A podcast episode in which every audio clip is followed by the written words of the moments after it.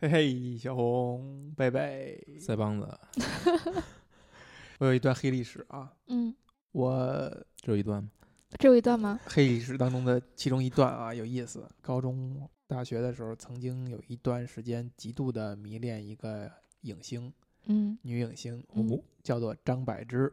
啊，迷恋到什么程度呢？就我从来没做过这样的事儿哈，就是把她市面上能见到她的所有小录像，演的电影，还没我那个年代还没有到著名的某某门某照门事件，在那个很早以前哈，然后把市面上能买到他的所有的电影的光盘都买了。那时候还是光盘年代呢，那时候上网下载还还是几 K 每秒那个速度的年代了。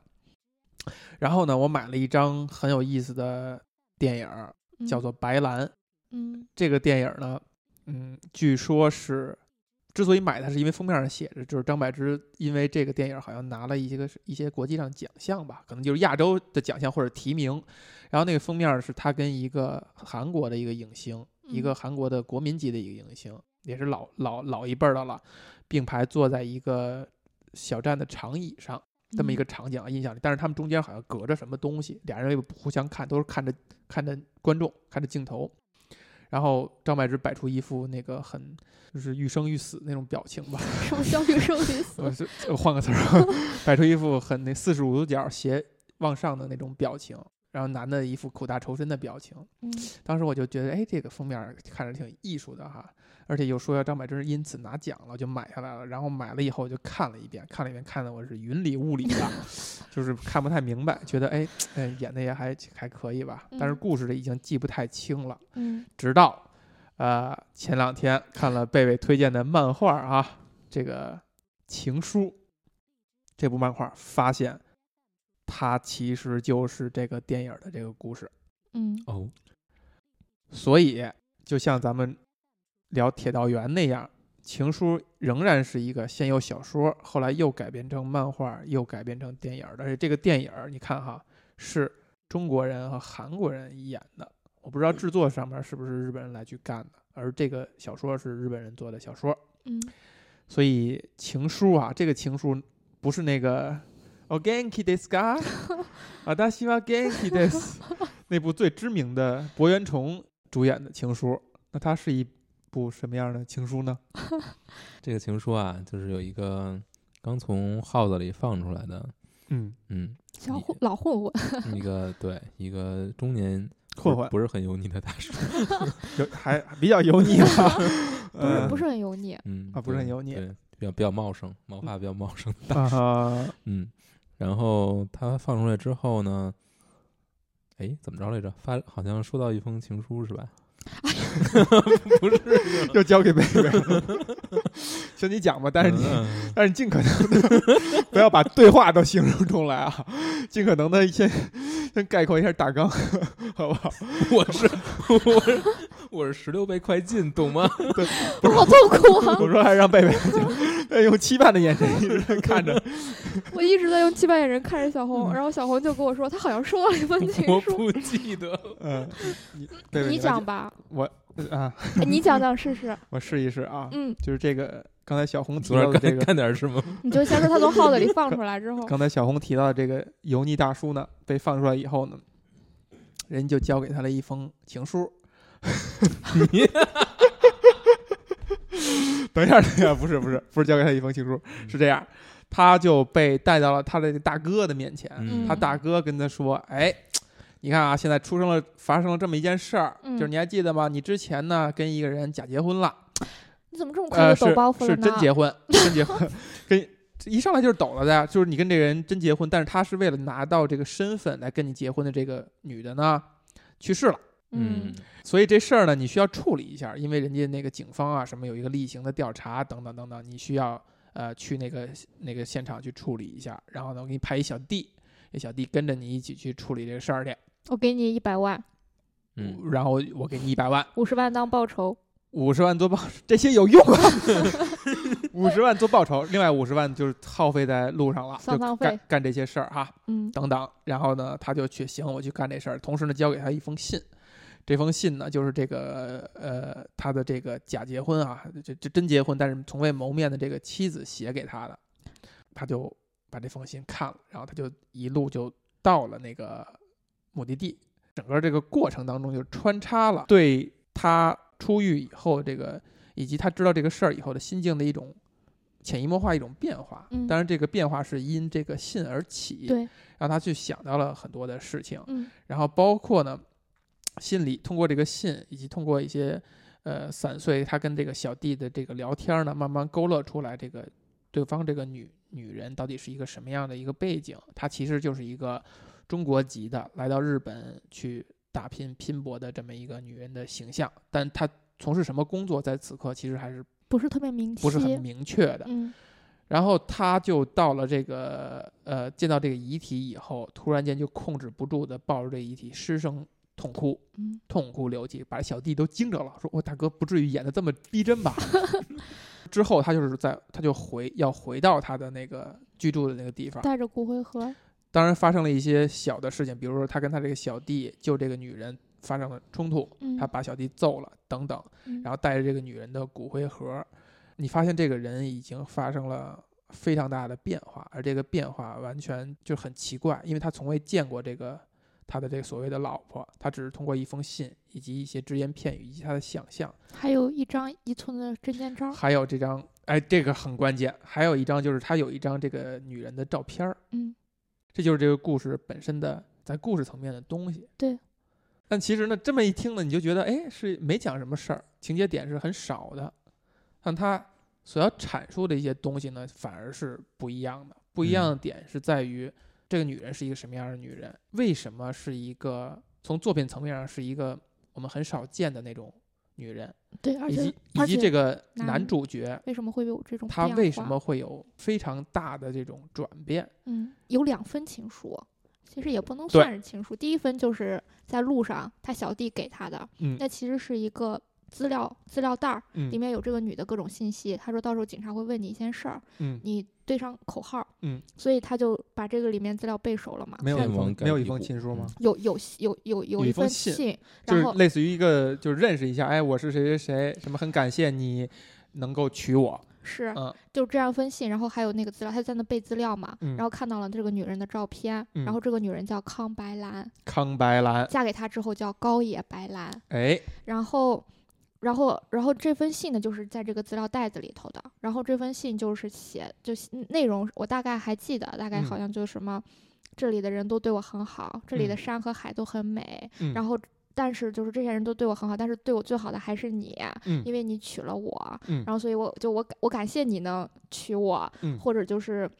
就是就是这么一封信，然后就让这个高野无郎产生了一些莫名其妙的情愫，就也不是莫名其妙的情愫，一会儿可以分析啊，但是嗯。他就会有一些情愫上、心情上的变化。嗯，所以当他他跟这个小弟之间有一些互动的时候，嗯。他这个小弟说，嗯，就说到这个康白兰的一些基本的一些信息，就比如说他应该也就是二十二三十岁的样子，嗯。就现在这个节点二三十岁的样子，嗯，然后呢，好像是因为这个肺病死掉的，嗯，然后就是。就为什么会因为肺病死掉？就是他，他因为其实相当于是非法移民嘛，嗯，然后没有保保没有健康证，没有不敢去就医，哎，然后所以就他他说从事他们这类工作的人哎多是会有这种病，是，然后又说但不是但不是性病和艾滋病，而是肺病。嗯，然后当哎时就觉得还挺奇怪，就为什么会有这么一个这就是这个故事算是最大的一个包袱吧，就是在中后期的时候揭示出来，这个女人从事的就是性工作者，她做的是皮肉生意，她是靠这个来换钱的嗯啊。这其实这个点是很关键的，就是是对于他们俩互相之间的这种理解，嗯，呃和想象，其实是很关键的。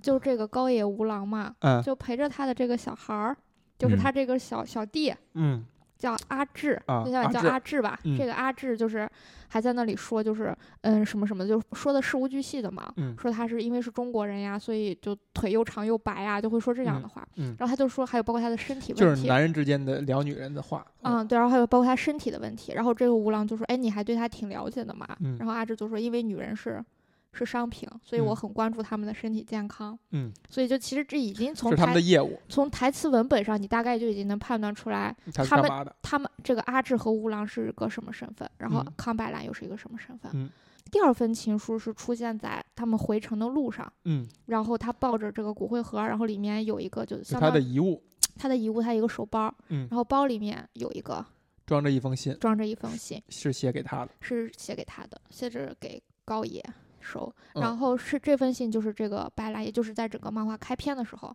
他躺在病床上，他的绝笔，他的绝笔，他的最后一封信。然后嗯这封信让高野无郎就更是泣不成声，嗯就是就相当于他本来之前积累的那些情感，就在这一刻，因为这封信就更加达到一个爆发点。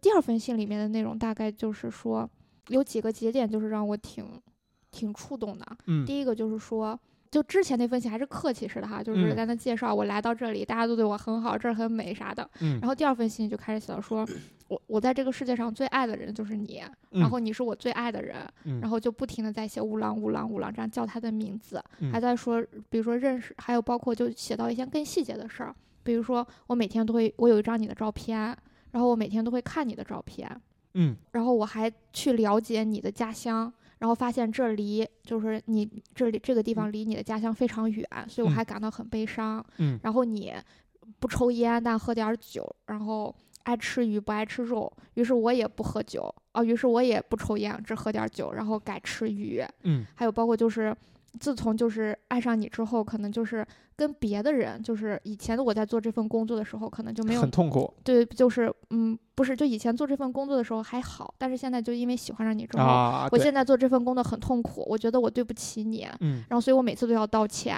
然嗯。后甚至是把他们想象成你，然后嗯但是我觉得这也是我的工作，所以我必须让客人感到快乐，就是就他的就这么一一一种一种逻辑，嗯。然后我就才去体会他为什么会是这样一种状态嘛。嗯。嗯，很多嗯。人就不太能理解。第一，他会觉得这个女人很莫名其妙，她为什嗯。么会爱上这么一个莫名其妙的男人？这个男嗯人他也知道是跟他假结婚，就是为了赚那五十万，然后给他嗯入了个籍，嗯。让他能在日本继续做皮肉生意，甚至两人都没见过，这嗯。女人还能对这个男人就爱成这样，莫名其妙。嗯。而第二个就是这个男人对这个女人的爱，他也觉得莫名其妙，嗯。也没见过，就一个一寸照片儿，然后嗯。一个档案信息，嗯。然后还就只是见了一个尸体，然后就能抱着痛哭成那样，真的像失去爱妻一样。嗯。然后还有包括乌郎，他在后期他有一个幻想，就是他想象他回到了家乡，然后他和他他大他哥带着他去打鱼，然后他回，然后他的那个白兰抱着他们的孩子在等他，等等，就是很多人就觉得就这这什么呀，就莫名其妙啊。嗯，但是我觉得，我觉得都是在情理之中的。这个故事我觉得做的非常非常的高明。小红你怎么看？你能够理解这个男人跟这女人的情感吗？请问哪里高明？嗯，呃我我我觉得也也挺高明的啊，但嗯是我们我们详细说说。嗯我觉得你如果能将自己的视角带带入到五郎或者白兰，就是尤其是这个漫画里面没有去说的一些东西，嗯你去看这五郎是一个什么样的身份，嗯而一个刚从牢里出来的人，那对于整个整个世界上社会上所有人对他的看法会是怎么样的？呃，他所能接触到的女人对他是一个什么样的态度？嗯嗯，你可以想见，基本上是不会有人愿意跟他一起生活，哎，这是绝对不可能也，更别更别提有人会爱上他了。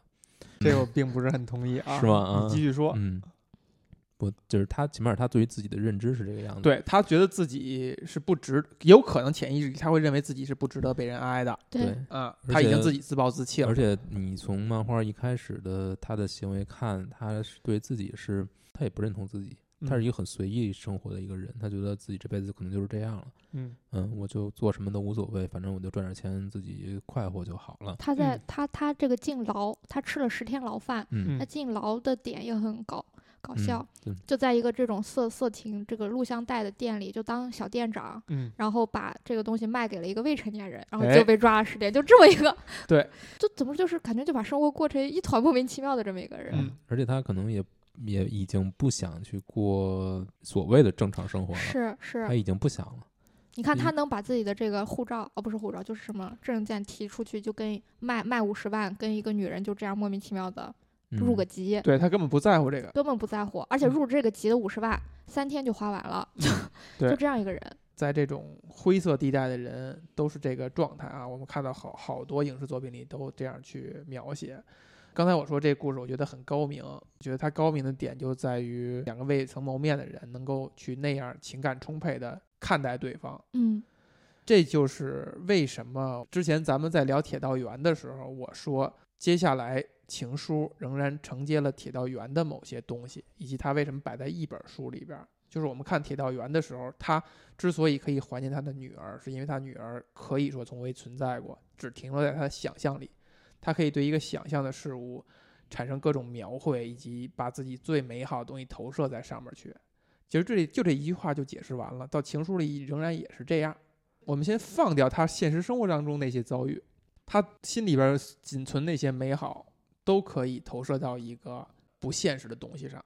这个漫画啊，让我想到了一部电影。这部电影呢，是咱们上次聊过的《杯酒人生》的导演亚历山大·佩恩非常早期的一部作品，叫《关于施密特》，是著名的那个杰克·尼克尔森主演的，就几乎是独角戏。这个故事呢也非常简单，他讲了一点，就是这杰克·尼克尔森资助了一个非洲的一个小黑孩儿。嗯哎呦，我这是不是又歧视？资助了一个在贫困地区的一个孩子，然后他已经岁数很大了，他老婆也嗯那跟他他们俩平常也不交流了，然后故事当中他老婆也去世了，他就不停的给他资助这个孩子写信，Dear 什么什么什么什么，我最近怎样怎样怎样，我现在怎样怎样怎样，我心里想怎么怎么怎么怎么怎么怎么样，就整个电影他就一直在不停的给这个人写信，这个人也从来不给他回信。然后他的在现有生活当中呢，又去找他的女儿等等，参加他女儿婚礼，发生了一系这这这一系列这个导演擅长那种啼笑皆非的事儿。以后，最后呢，孤儿院的负责人给他回了一封信，说：“呃，亲爱的施密特先生，这个孩子呢，在你的资助下健康的成长，但是好像是就是不久前可能生了一场大病了，是不是去世了？我忘了啊。嗯然后提到这一句，这个孩子是不会看书的，是是不是不识字儿的？嗯，他只会唱歌剧，嗯，只会唱歌剧，马车是吗？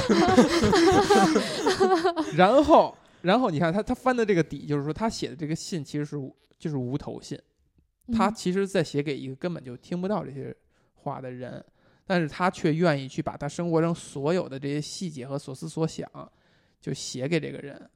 嗯就是这三个，就是白兰，然后铁道员和这个关于施密特放在一起，他找的那个点都是那个某种时候我们倾诉、我们投射的那个对象，可能你并不需要他是一个真实的存在。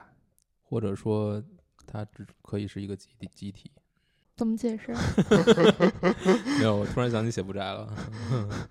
哎，哇哇，呃，每个人都有自己的联想啊。是嗯，嗯，但是可能越没有实体，或者说越遥远、越虚幻，你反而你越越可以倾诉出，就真情实感是只爱陌生人吧。我我觉得是这样，就是比如说现在得出来了一个结论哈，就是素未谋面的人，就是很有些人他可能无法理解素未谋面的人怎么能对对方的感情充沛到这个程度，就已经真的就是爱了。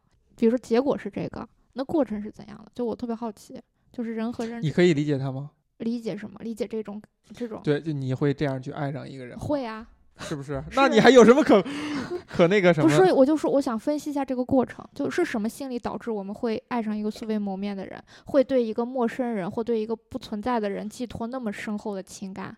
其实影片里有一个细节，就刚才什么叫影片里？啊、漫画里有一个细节，其实刚才贝贝已经补充了。这个雾狼拿到了一张白兰的照片儿，这张照片对于一个男人来说还是非常很重要的，就让他的一切的情感投射都有了目的，有了具象。有了标的物，呃，就嗯具象，她是一个漂亮的女人，嗯，这一下就 就加分不少了。你想想，他如果拿着一张是是吧凤姐的照片儿照片儿，哎，一切 后边的一切都没没没有了，不会发生，不会发生。但是是一个漂亮的女人，这一点就是一个现实。就我觉得所有男人都是这样的。这也像是我们怎么样去追星或者看待明星，就包括我刚才说我那个是吧黑历史，我我很喜欢这个这样一个女星，不是黑历史，我甚至想过这样的问题，就是如何能跟张柏芝结婚。嗯，就我以前是很认真的想过这个问题。挺好的，啊，你的那种投射，就是你只需要一个符号，一个标的物，剩下嗯一切都是由你，由你自己完成的。嗯而雾狼所面对的条件又深了一层，就又比又比普通人要更好一层。就是这个这个女人先给了他一些信息，嗯先给了他一些回应，无论是一遍一遍强调说我我最爱的人是你，或者说对我最好的人是你，等等等等，他可能刚开始会想象这个事情的合理性，或者说他这话是不是真的，但是越呃越琢磨就觉得，呃，有可能是他越琢磨越觉得这事儿是真的，嗯也有可能是慢慢他就淡忘了我需要去考虑这个事儿的真实性了，因嗯为我面对这种情感我是招架不住的。为什么会招架不住？这就像为什么有一句话叫做“千穿万穿，马屁不穿”。你你仔细去想这个事儿，很多领导都是明知道这个下属是在拍马屁，是在讨好你，但是嗯他就是承受不住，他就是会慢慢对你改观，会觉得你是好的，你是跟我亲近的，他慢慢的就潜移默化会影响。他为什么会有这种心理呢？为什么就无法？人就是这样的嘛，人就是这样，人都是这样。所有人都是活在语言当中的。我很早以前听到一句话，就是男人比女人更承受不住甜言蜜语，就好像你好像说女的经常说，哎，这个男人拿甜言蜜语把我骗住了。其实甜言蜜语从一个女的嘴里说出来，对这个男的杀伤力是远大于对一个女人的杀伤力的。嗯，是是为什么呢？这跟性别有啥关系？因为男人在生活中得到的赞美更少，对，更难。他很缺失这个东西，对他呃很容易就会被这个东西啊，给麻痹掉，给麻痹，或者说俘获吧。就比如说像吴郎这个角色，他就觉得他这样的一个人是不可能得到这样一种爱的，这样一种感谢和赞美的，所以他会被我觉得这个是刚才小红尝试理解它的合理性啊，嗯就是把这个用一个道理去说通，但其实它可能是特别模糊的一种感觉。嗯。而且这个事儿你要反过来看，就是对于康白兰来说，五郎同样是这么一个存在，就是他是一个符号，代符号，他对他并不知道五郎是什么样的人，对，他也只有一张照片儿，嗯嗯，所以他所有的幻想出来的他是一个什么样什么样的人，所有这些都是他自己的幻想。嗯他对这个五郎的爱是停留在对那张照片的爱和自己想象中一个日在日本有身份的人的热爱。他热爱的是身份，而不是五郎。他根本不知道五郎是什么。嗯所以说，这两个人对彼此的热爱，他们不认识自己，所以他们爱的也不是彼此，他们爱的是彼此身上那些是你的美貌，是我的身份。嗯，就是这样样。哎，等一下啊，是他们美貌。等会儿啊，康白兰这事儿咱们 一会儿说啊，一会儿说是吧？啊，现在再说说吴郎，还在说说五郎，嗯还在说说五郎。你看啊，还在说说五郎。我是想想想说，但是突然间打断了。我想想啊，你看乌狼哈，我觉得是这样的，就是除了你说这种招架不住甜言蜜语之外，康白兰对他表现的不单纯的是甜言蜜语，对他表现的是一种在他看来很赤诚的爱了。嗯，那这种东西，我觉得是，呃，你你觉得？我觉得每个人都是渴望爱的。嗯，是我觉得他也是，他可能一直在回避这个事情，是，发现来了，他就觉得，哎，这还真是美好的。刚才小红说了哈，他可能会发现康白兰写信是情真意切，是真心的。他是怎样说服自己认为是真心的呢？其实你从理性上论证，就是他们俩这个身份这事儿一一交换完了以后，他所能干的事儿已经干完了。按理说，这个女人没有必要对他这个行为产生过激的感谢，或者说升华到爱。除非对你有所图，他才能怎样。但是他已经完成了这个事儿哈，嗯所以可能他就去要去琢磨这个事儿事情的合理性啊。当然，咱们站在外人角度是是可以能聊到这个事儿的合理性的。就比如说白兰对于雾狼产生这个感情，我们就可以理解为在那个布拉德哈利马车里边谈到过的，就是你现在生活的处境太如炼狱般。那你唯一抓到了一根稻草以后，你会把你所有对美好的想象，呃，最美好的一些东西、情感都投射到这根稻草身上。这就像马车当中那个觉得自己几天就能被抬走那个小女孩，以及她跟她一直在对话的那个朋友那个感觉一样，就她会有一种被扭曲过了一一种转嫁，她会把她美好的东西一定要找一个东西转嫁出去。我觉得白兰对于呃雾狼的这种感情就是这样建立的。嗯，是这样。就他是一，个，他确实是不牢靠的，他是不真实的，但是他就是一个非常有逻辑的一种感情的建立的方式。是不是这种方式是被雾狼想明白了？我觉得乌狼在第一封信的时候没有想明白，看到第嗯二封信的时候想明白的。你看他看完第一封信之后，他的感觉其实是有一种失去的感觉。我觉得那会儿他更在意的其实是自己本可能怎样怎样过上怎样的生活，但是我没有，我没有了，感到很悔恨或者很遗憾。但是在第二封信之前之后，他在意的已经不是这个了，他在意的其实是这个这个人的命运，还有这个人在这个社会中所遭遇的所有这一些。嗯就是他五郎是有一个变化的，嗯他失去这个东西了。就嗯比如说啊，他知道这么漂亮，我就娶她啦。但是嗯那个阿志就说你娶不了，他欠着多少万的债这样。对。然后又说，然后当时阿志说，我当时带他们去海边游泳，然后给他买了一个蓝色的比基尼。嗯然后吴郎的第一个反应就是谢谢。嗯，吴郎就说：“我为什么要说谢谢？”这个时候就相当于他把自己已经在精神上入戏了和白兰建立了一种关系，他觉得他和白兰是一批是一伙儿的。啊，是一伙儿的。对，他就他就开始慢慢的潜移默化接受，哦，这个人可能是我的妻子，就是嗯之前可能只是一个名义上的妻子，但是在这一刻他开始去构想、想象，如果嗯她是我的妻子，如果我有这么一个妻子，那会是怎样的？嗯我觉得可能更重要的一点就是他从康拜兰遭遇里面看到自己了。我觉得也有这个层面，他们是一种相相互的，对应的关系。对，就他们嗯都是这个社会上，就是他从就是他从这个女人的遭遇看到自己所面对的所有的这种不公，或者说他所做过的所有这些错事，所以他就对在反思的已经不是这个他个人的遭遇爆发了一点，就是说我们其实就是他遭遇这一切的罪魁祸首对是等等，他是有可能是有悔恨的成分在里边儿，有这嗯种愧疚的成分在里嗯边儿。比如说他在警察局的时候，当时他就说。这个死因怎么就不奇怪了？就一个女的，然后死在异国的一个小地方，你们然后怎么就不纠察呢？然后就就两个莫名其妙的男的就来说我是她的丈夫，然后你们就说这死因不可疑，嗯然后他就然后甚至他就觉得到底是谁不对劲，就他就觉得我们才是杀死他的凶手，嗯，他就会用这种方式去表达他内心的这种作者借这个乌郎的口，就是塑造了乌郎这样一个人物。嗯他谈的是不是说人身上的那种与生俱来的那种善意和恻隐之心？就他就算是一个社会底层的一个混混，一个灰色地带的人物，他做了一些非法的生意，嗯他的行为是把这些女人当做产品、当做工具去经营的，他仍然会在某种程度下爆发出他内心当当中向善和对善的那种呃向往和认识。我觉得永安桥当时选这个故事，嗯也可能就是看到了这个层面。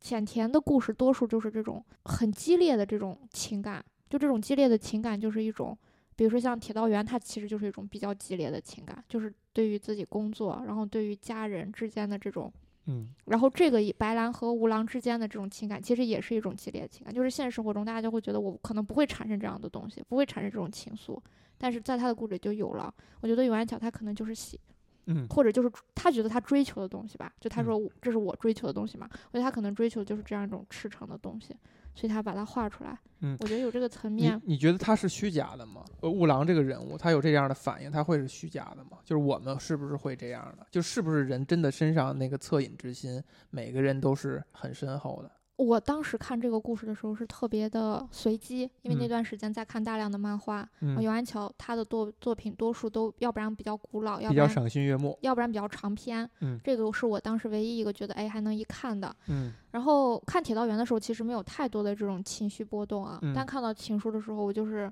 一直在哭，就是这种哭，它不是说痛苦和悲伤的哭，就是、嗯就是你的眼泪就莫名其妙的就掉下来了，甚至是你会在想我为什么要哭的这样一个状态。就这个故事给我带来的就是这样一种你，为什么要哭？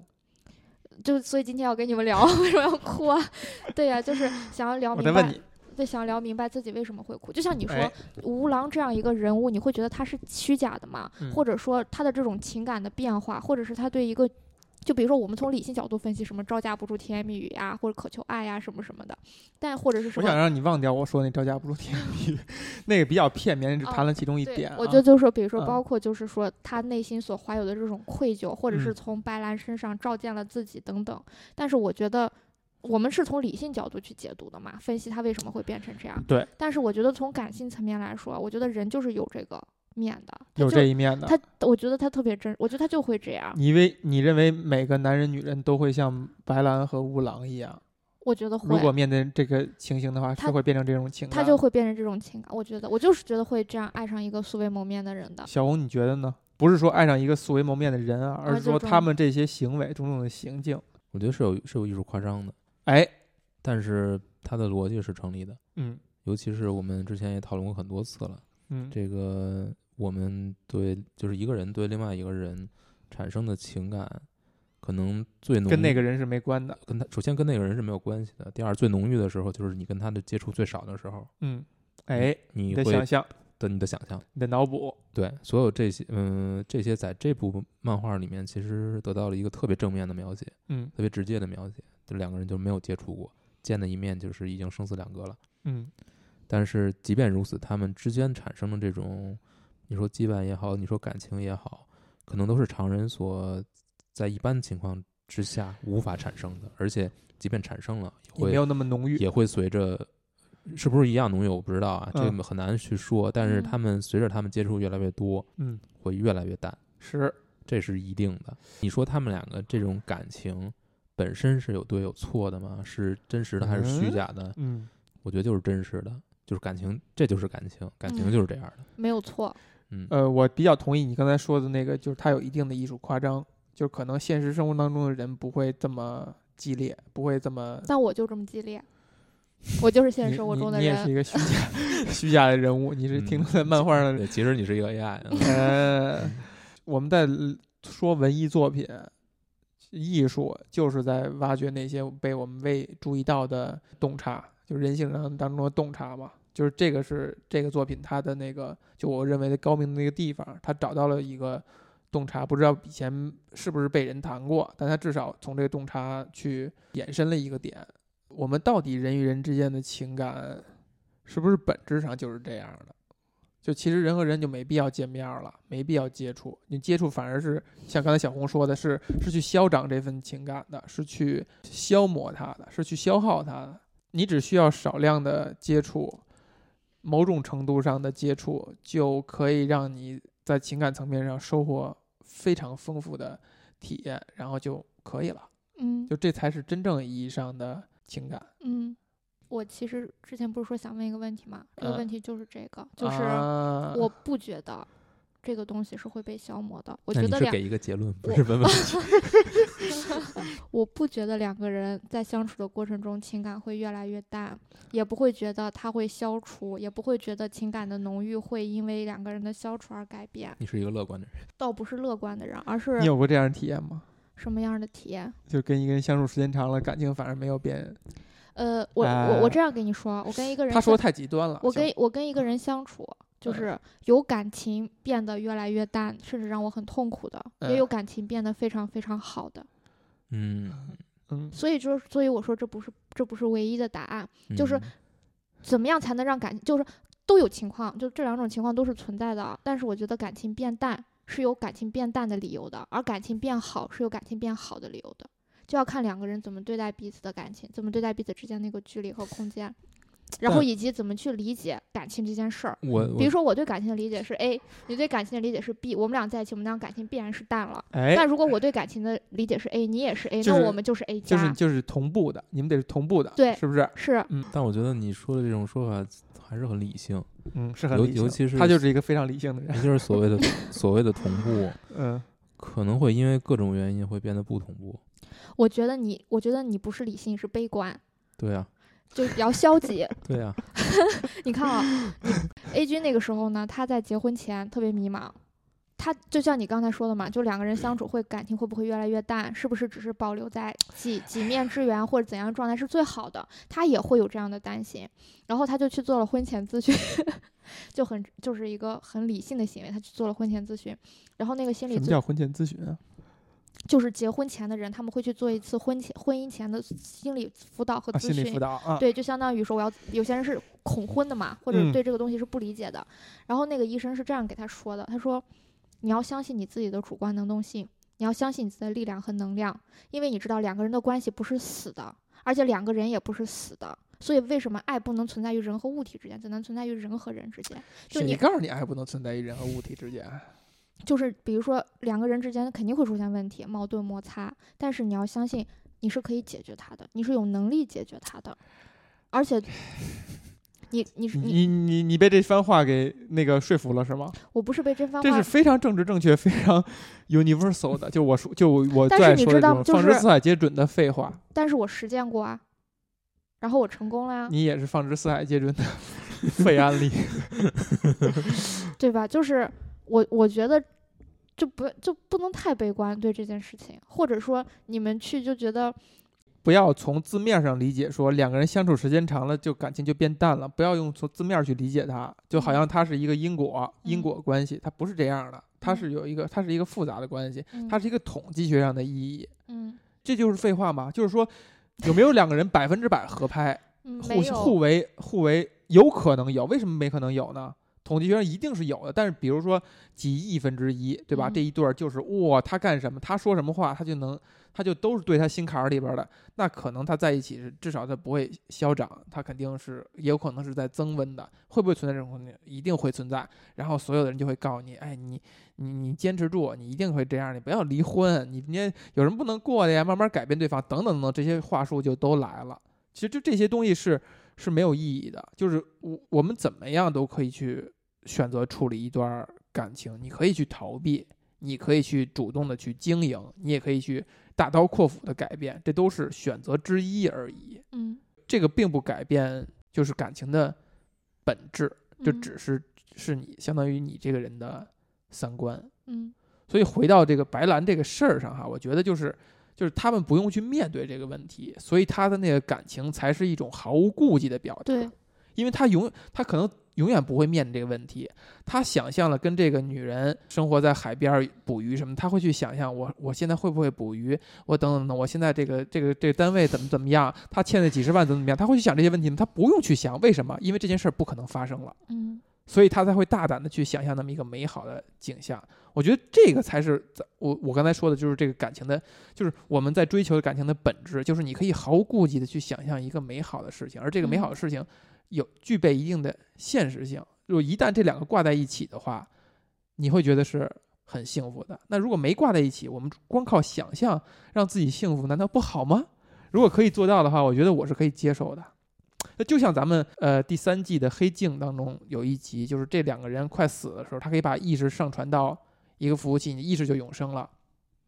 你在你看来不就是很美好吗？嗯你就不用无所顾忌的，因为你你永生了，你无嗯所顾忌的去表达你的真情实感，你不用在意在这个里边儿这些人对你怎么看，你会产生怎样的冲突，都嗯不用在意了，因为你你你的客观条件改变了。嗯，我觉得挺好的，这个可以理解，也可以实践。呃，情书这个故事对我们的启发是什么呢？是不是可以去追求这种情感？我觉得刚才我们说说了半天，其实有一个逻辑问题，就是它不是一个可倒推的。发生了这个事情，然后嗯我们看到这个故事，嗯然后它是一个很美好的，这个是没有什么问题。但是你不能做的什一件什么事呢？就是说，因为你要获得这样的情感，你去，或者说，就是因为他这个情感这么，就是这个情感美好是美好，没有问题。但是你不能因为他身上有这么多限制，你就认为他不美好了。就是虽然因为加诸了这些限制，他两个人已经死了，他们已经不能再见面了，他们也不也不死了一个啊，不是，他们也他们不可能呃相互出现这种，比如说性格不不已经生死两隔了。就是已经生死两隔了。嗯，所以呢，你因为加了这个限制，你就觉得它不美好，或者说它的美好是虚假的。嗯，我觉得这么想就就不对对了。所以我觉得可能他就是美好本人。又回到这个句式，就是说美好的东西就是我们世俗意义上的虚假的。但是你不要想去用各种各样的方式去调节这个美好，去改变它，就是让它更合理，让它能够套在你身上，让它延续下去。我所有这种欲望，我其实是在想问这种美好是不是有一些它是没满足的？比如咱们就说这个白兰的这个故事，他们互相之间是没有任何回应的，嗯没有一次回应，没有一次往往复。那你觉得他们本应该是在乎不在乎这种回应？我觉得他一定得在乎。这也就是为什么我们需要真情实感，我们需要跟这人面对面，我们需要对方有回应，才能你才能觉得这个这个这个爱是真实的。对我觉得这个故事，嗯，有点儿，它就所谓的半真半假嘛。嗯半假的部分就在于他俩确实素未谋面，他们对彼此的感情寄托，在别人看来确实是有点儿理解不了。想象，想象是多于实际的。嗯而真确实是就是美好本人，人就是会把自己的这个就有这份情感，它就嗯是实际存美好化，它就是实际存在的。就这个是没有办法。所以其实这份情感就是你通过这个你们这个结构，你看清了你你自己，嗯就是乌狼本人不是一个十恶不赦、毫无情感可言、嗯呃冷感，然后甚至冷血，他不是他一定不是这样一个人，他才能够产生这种感觉。嗯，但是你因为你看旁边那个小小娃。小娃就没有任何阿志。阿志，阿志十七岁，嗯。如果说这封信是写给阿志，嗯。嗯，是他干的这个事儿，他会产生这个情感吗？有可能也会。这里面有两句台词，哎，然后哦不是，这是一句台词，说错了，就是你看啊，你看阿志从头到尾的表现，就是我他完全不懂乌狼为什么变成这样，就是你激动什么，然后这嗯戏演的太假戏真做啦，然后嗯就就至于吗？嗯然后吴而吴郎就觉得你不明白嘛，后嗯面吴郎给他说就是你在歌舞伎町再混二十年，或许你就哎懂了。，他混二十年，他再混二十，他？再他再混二十年，刚好就是现在吴郎的年纪。对他懂的到底是什么呢？我觉得就是人深更深层次的一种了解自己和明白自己真正渴求的是什么。我其实心里的答案是一个比较浅层的，就是他歌舞伎町混二十年以后，他知道什么东西是假的，男女之间的情感是怎么样的表现是假的，他深刻的知道，就任何假的东西是骗不了他的，瞒不了他眼睛的。所以白兰这个东西是真的，他才能看明白，他才白这是一他才能他才能感动。他觉得这个阿志不明白我为什么感动，是因为你分辨不出来这个东西是真的，其实就是这份感情才是所谓的最真的，就是真这个过程。刚才咱们一直在论证它是真的这个过程，嗯而他怎样把它传递，就把一个人从一个人嘴里传递到另一个人嘴里，这个其实是最关键的一点。就我们每个人其实都，你你你无时无刻的不再产生真情实感，但你真正是不是把这个感情传递给另外一个人了，这个才是最难的，对不对？你看小红，你就很难传递出去吧？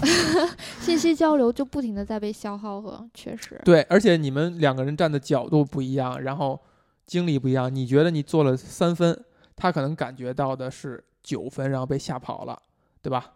但是你觉得我没怎么样啊。然而你比如你表达十分，但对方接收只接收到一分，他反而觉得你是虚假的。就是我觉得这个才是就这句就是二十年歌舞伎听的一个一个一个深层的意思，就是他至少知道了什么东西是假的。我觉得阿志现在还处在一种，比如说他会崇拜那个派他们来的那个大嗯 boss，、嗯你看他花那么多钱，然后嗯周围有那么多女人或者嗯什么的，他崇拜的是这个东西。但是二十年后，他可能崇拜的或者是真正渴求的，就他就明白自己想要什么了。而且哎，而很有道理啊！那就变成大 boss 了。不是不是，要么变成大 boss，要么变成乌狼。就骗一下。就为什么我会突然间说这个渴望渴明白自己真正渴求的是什么？就是因为比如说现在大家都面临的一个问题，可能就是比如说经常会被父母逼婚。就尤其是不结婚，但会被父母逼婚这么一件事儿。嗯但父母为什么老要逼你婚？就你比如说你给他说过八百遍我不结婚，我想明白了我要怎么样？为什么父母还在逼？就是因为父母觉得你现在还不真正了解自己渴求的是什么。也许你十年后、二十年后会后悔。爸妈肯定都说过这句话。还真没说过，但是我觉得你说的是对的。嗯，嗯所以就是我觉得他可能想表达一层意思，就是你二十年后你就会明白到底什么是你真正要的，所以你就明白我现在为什么会是这样了。哎，等一下，小红，你有没有被这句话吓到？缓缓一下，缓一下，我别让他一语成谶，是不是？二十年后会后悔的是吗？一语成谶。嗯，我觉得我们只剩十年了，不要，二十年是给十年前自己才能说这句话。我觉得，嗯，人生有太多的事情是要后悔的嘛，所以也没什么。最重要的是你哦现在 现在行了开心，解决了，解决了我这个问题了，嗯，不慌张了，是吧？就我觉得这个他其实没有必要慌张，他就是你要 你你知道自己可能会有这种情况在就行了。然后咬着牙也不说后悔。嗯、倒不用，就是你就你不要直面内心嘛，你就直面内心就后悔就后悔吧，该后悔就后悔怎么样呢？对，该后悔就你谁不后悔悔呢？他们不而且后悔吗？他们也后悔。对，就是我，我并不觉得就是我我我懂这个真爱就是对的，我不懂这个真爱就是错的，没有标准答案，只是在于你知道自己想要的是什么，然后你直直直面自己就可以了，嗯，啊就行了，就其实嗯没有什么特别可怕的。对嗯，而且不要把自己的想法强加到别人身上，这哎是最重要的。嗯，行，咱们怎么聊得这么 鸡汤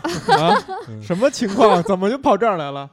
哎，我想问一下啊，就从看完这个漫画以后，你们你们会不会产生一个问题，就是到底什么是陪伴？你看这两个人他是没有接触的，只存在于两封信，还是单方向的？嗯但是你感觉白兰觉得自己一直是被乌朗陪伴着的，嗯，我觉得陪伴就是我的解读可能比较的表面吧，嗯就是我觉得就是真正的陪伴就是成为彼此的安全基地。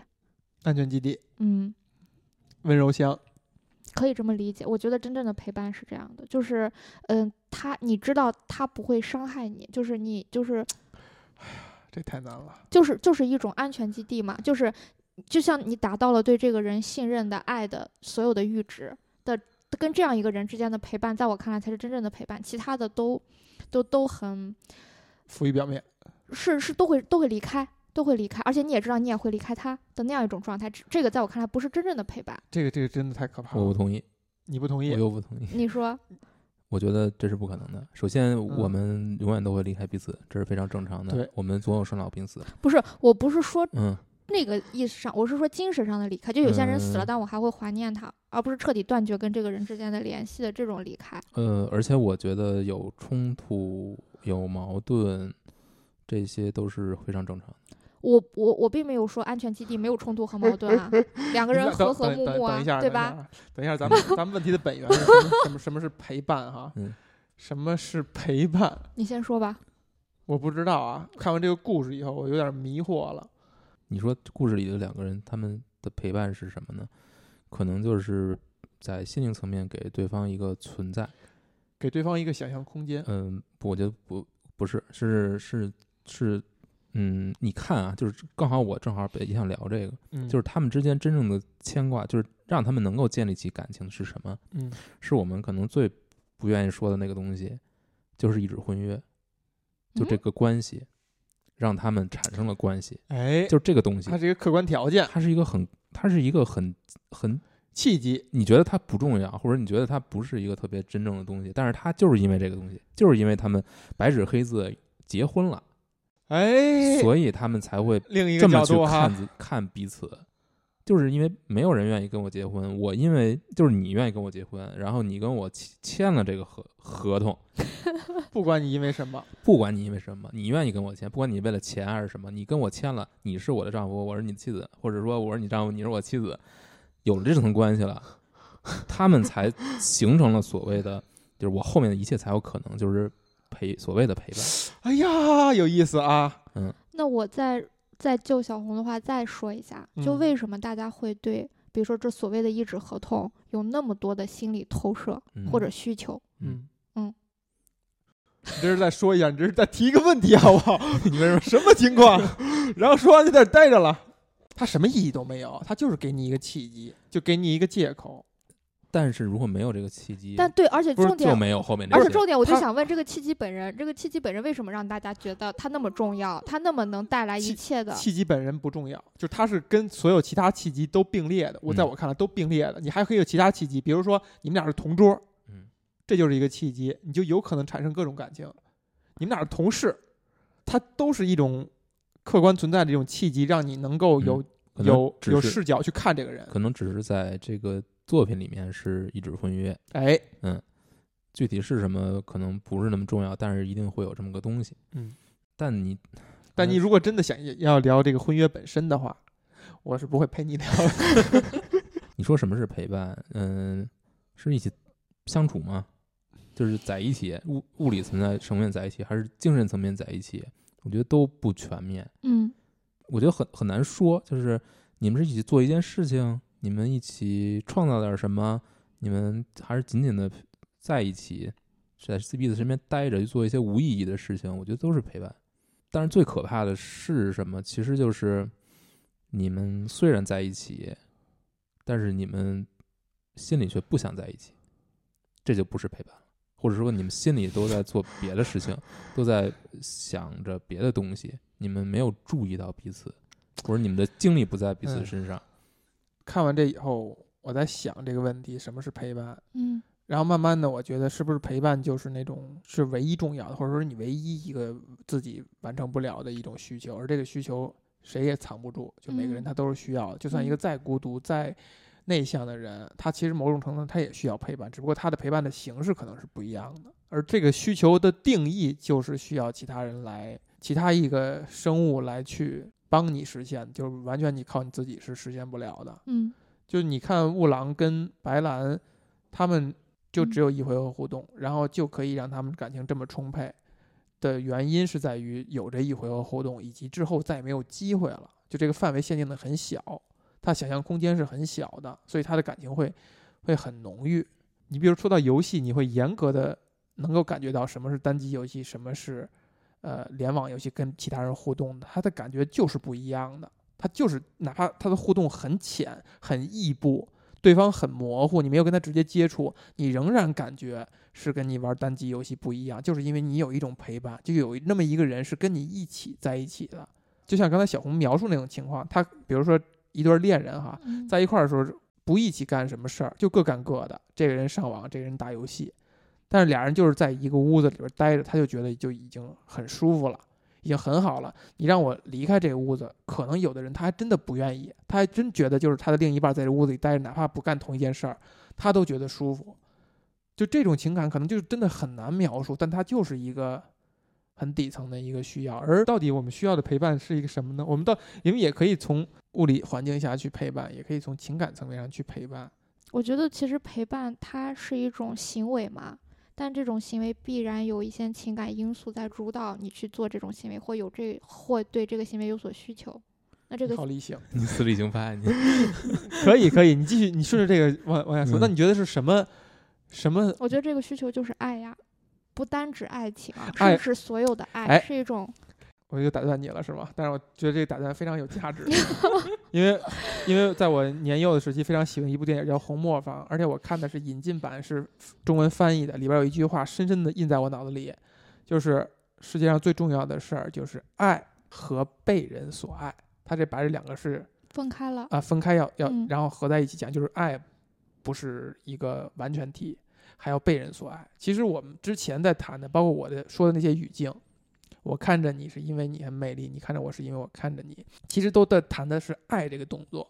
对，可能忽视的那个陪伴的那个东西，就是所谓的被人所爱。就是它是一种反馈，它来自于一个活生生的喘着气儿的一一个生物给你的一个反馈，就这个也是很关键的。嗯，哎呀，帮我想明白这事情了。看来我是在这块儿是缺失的，怎么办？你就发现聊着聊着聊到了一个就是再简单不过的东西，就是爱和被人所爱。但是你发现自己之前可能不明白。后 我直到很后来看那个《红磨坊》的那个英文版的时候，才看到那个就是 “love and be loved in return”。他这句话是很长的，爱和被人所爱，这很简练，中文很简练啊。“love and and be loved be in return”，它是有一个 in return。所以《情书》这个作品在讲的其实是你还没有爱别人，就已经被别人所爱了，但是被别人所爱会让你获得或者重新获得爱别人的能力。哦，鸡皮疙瘩都起来了。我那个时候也在思考一个问题啊，就是嗯一份爱能不能唤起另外一份爱这件事儿，哎，我觉得答案应该是肯定的。是可以的，对吗？不，不可以，答案是否定的。答案是否定的，比如说，你先说说答案是不确定的。发现问题没有意义了。发现这个问题没有意义了。那么，但是我觉得，嗯，可能，但是你看这里面的吴郎，他其实，比如说他在接触到白兰之前，他因为白兰对他的对我们说的不是一个东西，哦哦，就是说，呃，你呃，如我说嗯你说的是一个广泛意义上的，就是说哦你你你就是被别人爱，能不能让你获得爱别人的能力？对对，但不能不能是这个，不是说你被，就是你爱一个人，他就会爱你，嗯，这是一个具象的。我明白，他说第一种，对他说的是第一种咱们说就是你刚才说的其实是第一种，但是他说的是第二种，小红说的是第二种。啊，也就小红说的是雾狼产生的这个爱，是因为白兰这个爱才产生的。嗯这个我觉得在文本层面是完全没有问题的。嗯对，嗯是这样。就是我觉得就是第二种，我觉得这个就不确定，这完嗯全看具体情况。嗯但第一种我觉得是肯定的。嗯，